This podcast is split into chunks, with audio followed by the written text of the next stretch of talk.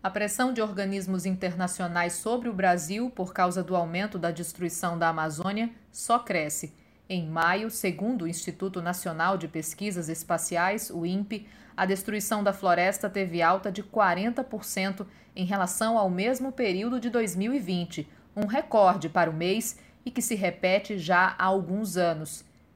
Quem está aqui com a gente para falar sobre esse assunto é a professora doutora Cláudia Cunha, do Departamento de Química da Universidade Federal da Paraíba.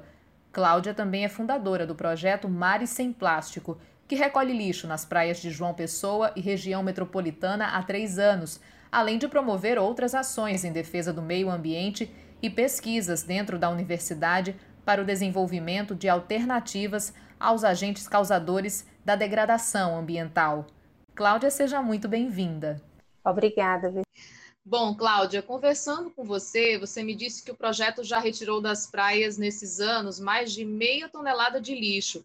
Recentemente, a gente teve toneladas de resíduos, né, a maior parte plástico e material descartável utilizado em hospitais, chegando ao litoral aqui da Paraíba e também lá no Rio Grande do Norte. É só uma questão de educação e consciência ambiental ou está faltando pôr em prática melhores condições para o descarte desse lixo sobretudo nas grandes cidades? É, eu concordo que é, exista realmente a necessidade do descarte correto, é, essa educação, essa, essa consciência né, e essa responsabilidade da destinação correta do resíduo sólido. No mar e oceano, né, a maior quantidade de lixo que, que chega é, são resíduos domiciliares, né, que são gerados em nossas casas. Então, eles chegam de alguma maneira nesse ambiente. Nós, com o projeto Mares Sem Plástico, observamos esses itens na costa. É, e agora, né, recentemente, em abril, a gente observou isso num maior volume, numa maior quantidade. Então, isso realmente causa, causa impacto né? E também um momento de reflexão ao que nós estamos fazendo nessa matriz ambiental tão importante para nós. Agora, Cláudia, dentro dessa perspectiva, né, falando um pouco sobre essa questão do consumo de plástico, né, que explodiu na pandemia, né? Tanto esse material usado em hospitais, as embalagens de alimentos para entrega, né, que a gente pede de casa. E assim, a gente recicla muito pouco no Brasil desse material, né? 2% segundo pesquisas recentes. O que, que falta para a gente desenvolver políticas no sentido de facilitar e incentivar a população a separar o lixo, a encontrar um destino adequado para ele, e claro, que, que, esse lixo né, chegue às coletas é, seletivas? Isso, a gente observa uma diferença em relação ao que é possível de reciclagem. Né? Muitos objetos a gente observa e diz que ele é, é reciclável porém ele não é reciclado. Né? Existe uma diferença na logística e no processo de beneficiamento desse material. Então, realmente, na pandemia houve um maior consumo, né? E também por conta até do, do próprio contágio, né? Muito, muitos descartáveis estão sendo consumidos e, consequentemente, uma maior quantidade é, gerado e que precisa ser destinado corretamente. Acredito que a gente pode reverter isso através de incentivos e campanhas educativas para a, a pessoa ter o conhecimento né, também de fazer a, a, o procedimento correto. Na prática, Cláudia, o que, que dá para a gente fazer em casa, né? Mesmo quem não mora de repente em condomínio, a gente, onde a gente tem de repente lá todos os compartimentos, né, para colocar o lixo separado e tal, mora em casa, não passa coleta seletiva na porta. Mas o que, que a gente pode fazer, né, é, a princípio, para contribuir nesse sentido? Sim, nós podemos fazer a nossa parte nas nossas casas, na verdade, tudo parte das nossas casas. Então, a gente pode separar o nosso resíduo domiciliar, em três frações. O rejeito, que é o que a gente vai destinar realmente para o aterro sanitário, né, pela Enlu. É, o outro, a outra fração é do resíduo orgânico, né, da, da, da, da, do material que a gente consome, na, a maior parte né, é orgânica. A gente pode praticar é, o processo de, de compostagem uhum. não é? e reaproveitar, esse, inclusive, esse, esse material para plantação. né, de horta ou até mesmo mudinhas que a gente tem em casa, e a outra parte, né, que considera aí também quase a metade, no, na verdade o, o rejeito, o que não o que não, não serve para nada, né?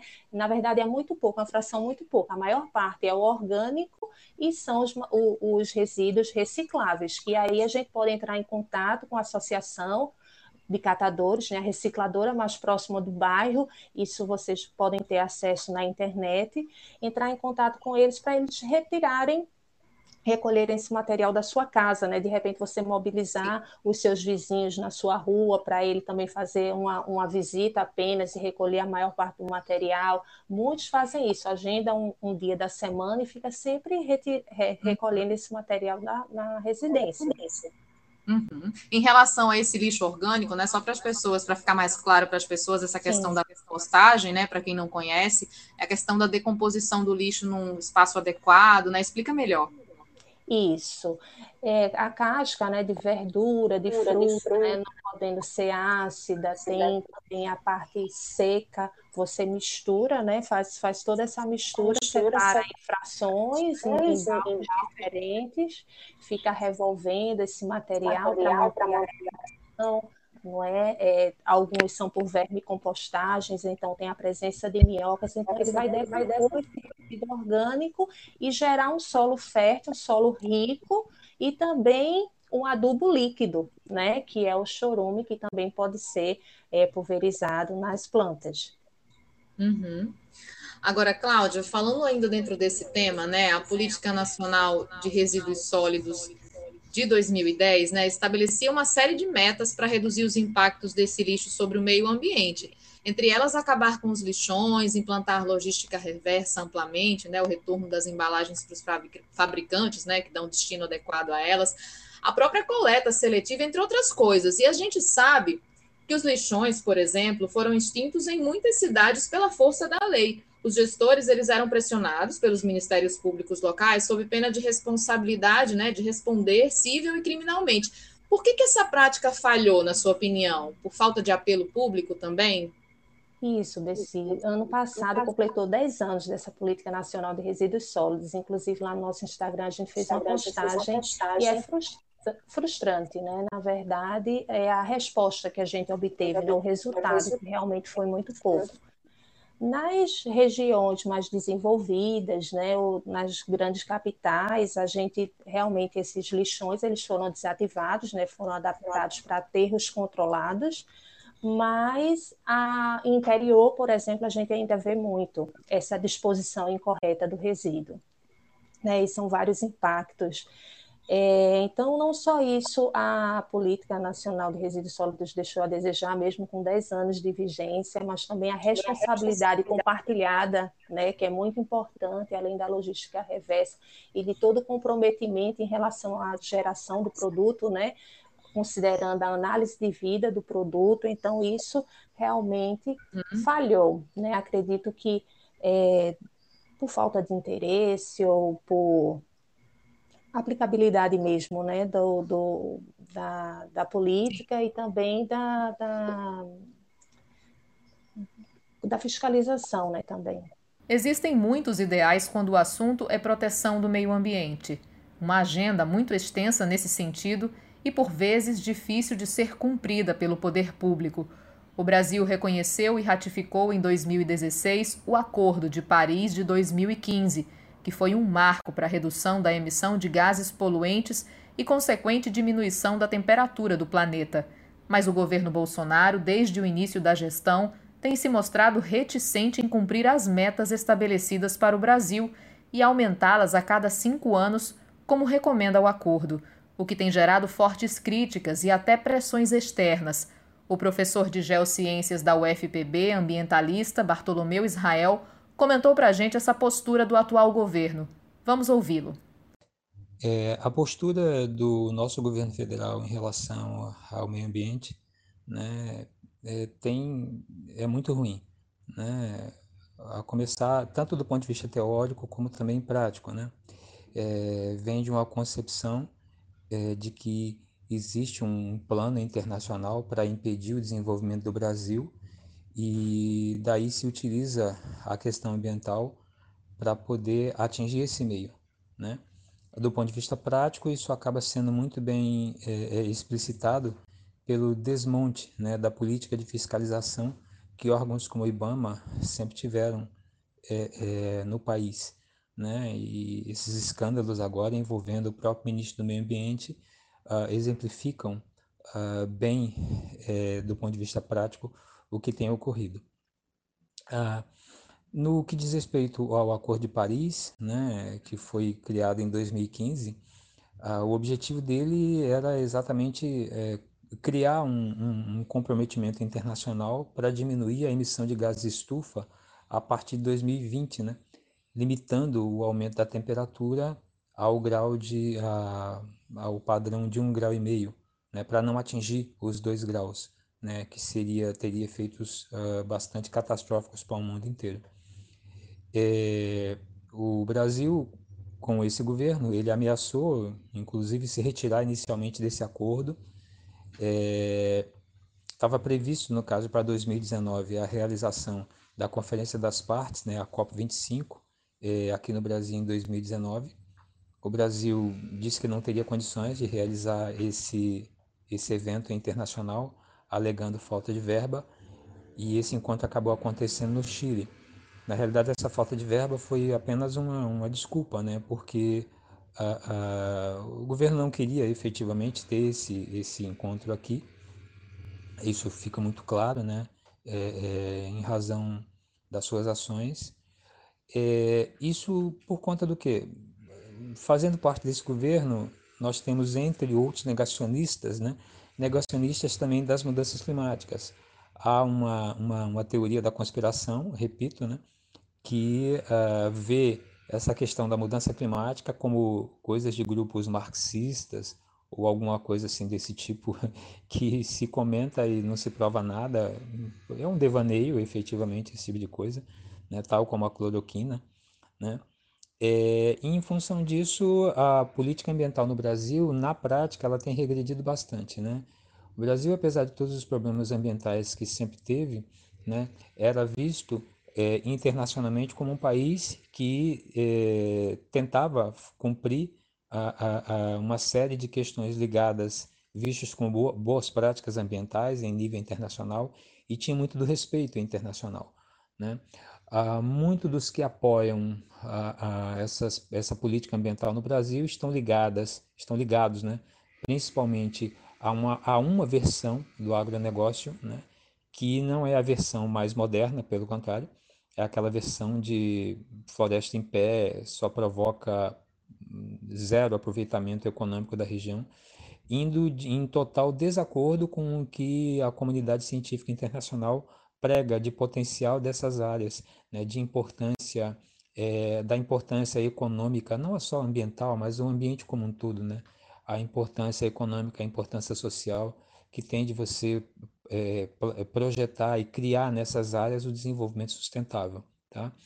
É, isso acaba fazendo com que algumas áreas, como é o caso aqui no Brasil da Amazônia, né, que tem a maior biodiversidade do planeta, como é sabido, elas fiquem ainda mais na vitrine internacional, exatamente por conta do desmatamento que tem se ampliado, das queimadas que têm sido ampliadas e embora o governo diga o contrário, mas os satélites eles estão mostrando efetivamente o que tem acontecido. As apreensões de madeira também têm mostrado o que tem efetivamente acontecido.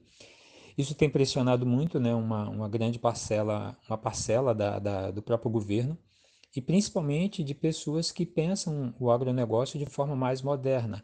Essa é, no mínimo, uma propaganda negativa para o nosso país e isso pode é, todo esse desmantelamento ambiental que tem acontecido aqui no país pode fazer com que, como já está em parte acontecendo, com que haja é, uma série de barreiras à penetração de muitos produtos brasileiros no mercado externo, notadamente na, na União Europeia. Né?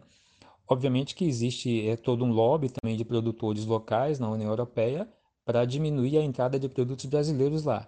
Mas, assim, tendo é, é, todo esse desmantelamento ambiental aqui no país, é, esse lobby se torna ainda mais forte. Então, é uma política pouco inteligente, né, porque acaba municiando é, essas pessoas que defendem a não entrada de produtos estrangeiros na União Europeia, acaba municiando essas pessoas e fazendo com que, do ponto de vista econômico, a gente possa criar dificuldades no, naquele setor que, inclusive, tem sido o maior responsável é, pelo nosso crescimento econômico nos últimos anos. Né? Ou seja, essas questões ambientais elas é, têm que ser vistas de forma mais ampla, né? de forma, inclusive, é, estratégica, sempre tentando atrelar a questão da sustentabilidade à produção.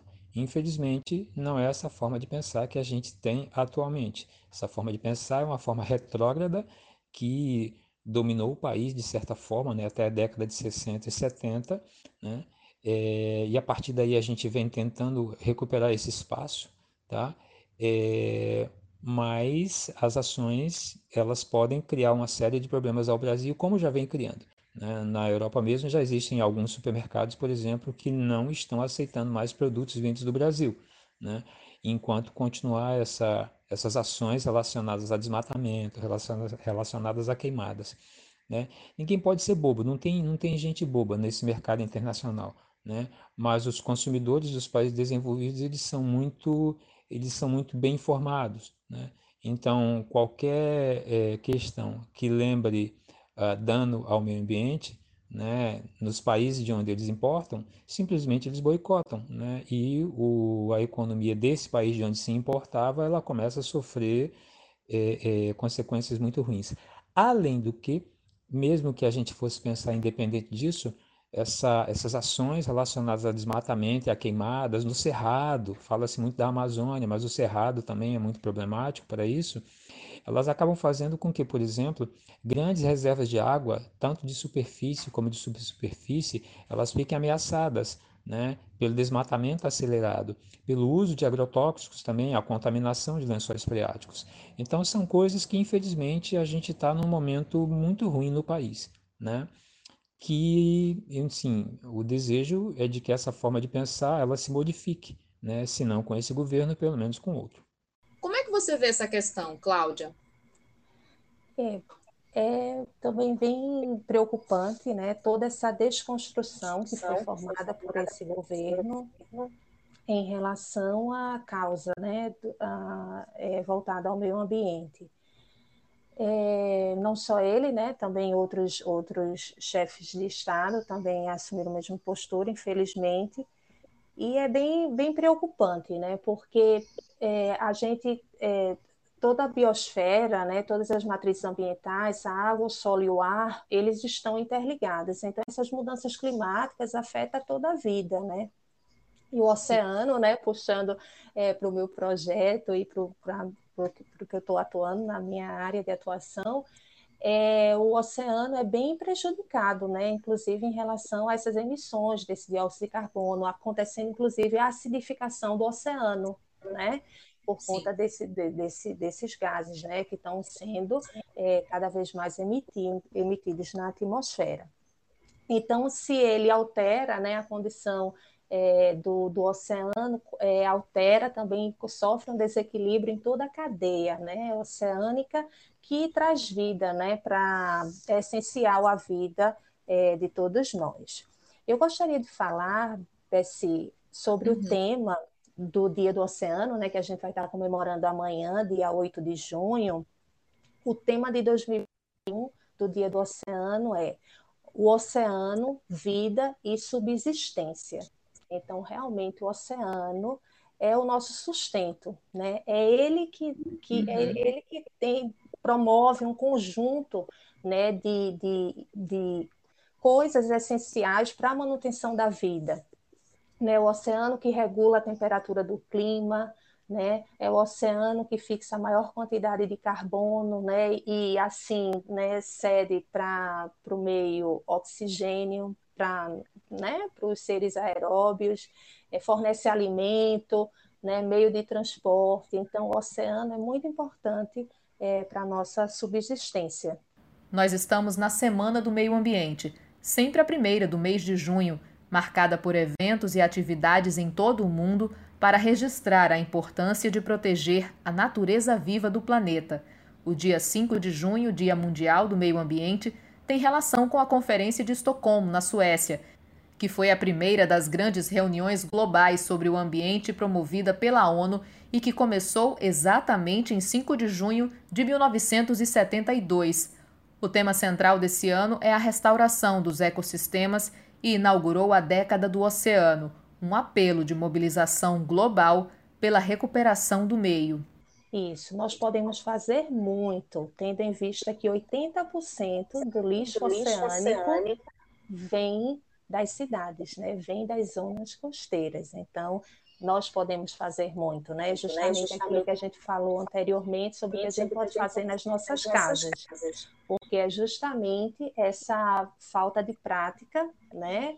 É, localmente, na nossa casa, que atinge né, algo tão grande. Né, e também multiplicado por outras pessoas. Então, nós podemos fazer isso uhum. é, é, pequenas atitudes. Eu sempre digo que a gente sempre começa pelo mais fácil, né? Fazer uma, uma mudança, né? Promover uma mudança. Comece pelo pequeno, né? Comece por aquele, aquela, aquela prática mais fácil, né? E aí vai implementando, né? Aos poucos todo esse conceito sustentável para a sua vida, né? E assim gerar essa grande transformação. E, Cláudia, dentro da universidade, como é que as linhas de pesquisa têm trabalhado, né, têm criado alternativas para ajudar nesse sentido? Né? Você estava me falando sobre alguns projetos, é, entre eles um plástico biodegradável, né, que maravilhoso. Né? Conta para a gente um pouco mais desses projetos. Isso, nós começamos com essa oficina em 2019, 2019. testando é, a fabricação de um biofilme a partir do milho. Né? Então, a gente começou alguns testes no laboratório, né, que, que coordeno lá no departamento de Química, e a gente iniciou esses testes, é, foram interrompidos agora em 2020, porque o objetivo é promover a oficina para que todos é, participem né, dessa construção. E não só isso, a gente também, também. começou a desenvolver a metodologia do reaproveitamento das bitucas de cigarro porque na praia, quando a gente faz as nossas limpezas, nós observamos ela em grande quantidade, até mais que o próprio plástico. Então, a gente está fazendo né, o, a, todo o beneficiamento, todo o reaproveitamento dessa bituca né, no, na, na, fibra, né, na celulose, para a fabricação de, de, papel, onde a gente também pode aplicar em escolas né, com uso com crianças. E é maravilhoso ver a produção acadêmica nesse sentido. A gente fez uma reportagem recentemente que falava sobre a criação, né, dentro da universidade, de um hidrogel ecológico, né, uma alternativa ao hidrogel uhum. sintético que é utilizado na agricultura, né, para reter a umidade no solo. Então a gente está vendo sempre a academia desenvolvendo, né, novas alternativas para contribuir, é, ajudar, né, nessa manutenção do ambiente, do meio ambiente que a gente vive, da proteção dele também, né, Cláudia? Olha, muito obrigada pela sua participação aqui no nosso podcast. Eu queria que você aproveitasse para convidar as pessoas para a exposição fotográfica né, do projeto Mare Sem Plástico, que acontece agora, né, durante essa semana do meio ambiente, que ia ser presencial, infelizmente, com o fechamento né, dos restaurantes, enfim, de onde ia haver o, o, a exposição, vai ser online, mas aí é bacana que todo mundo pode acessar, não é? Isso, já estava prevista ela ser híbrida porém é, o presencial ficou mais à frente por conta do decreto da semana passada. Mas a exposição fotográfica ela se chama Amar, justamente pelo amor, né, que devemos ter por, pelo, pelos oceanos, pelos mares, e também é, é, entender, compreender o quão ele é importante nas nossas vidas. Então, esse nome Amar simboliza isso. As fotografias também abordam né, o impacto do plástico, é, tem fotos também com as nossas ações externas, então está uma exposição muito bonita, gostaria de fazer o convite para vocês participarem na rede social, arroba amarexpo, e também conhecer o que fazemos no projeto Mare Sem Plástico, através do arroba Sem Plástico, que é um projeto institucional é, da UFPB, que estamos aí atuando desde 2019, e fiquem à vontade também para interagir, para saber mais, que a gente é, vai atender a vocês. Essas fotos são sempre muito impactantes, né, Cláudia? Eu fiquei impressionada com algumas que eu, vi. o lixo que é. Objetivo é esse. Isso, é causar um impacto, né? Na verdade, também a gente promove muitas intervenções, então é essa sensibilização. Né? A gente promove realmente esse impacto, lógico que de modo positivo, né? de modo que aquilo ali é, uhum. é, transforme, né? que, que cause uma mudança, né? E esse é o objetivo do projeto.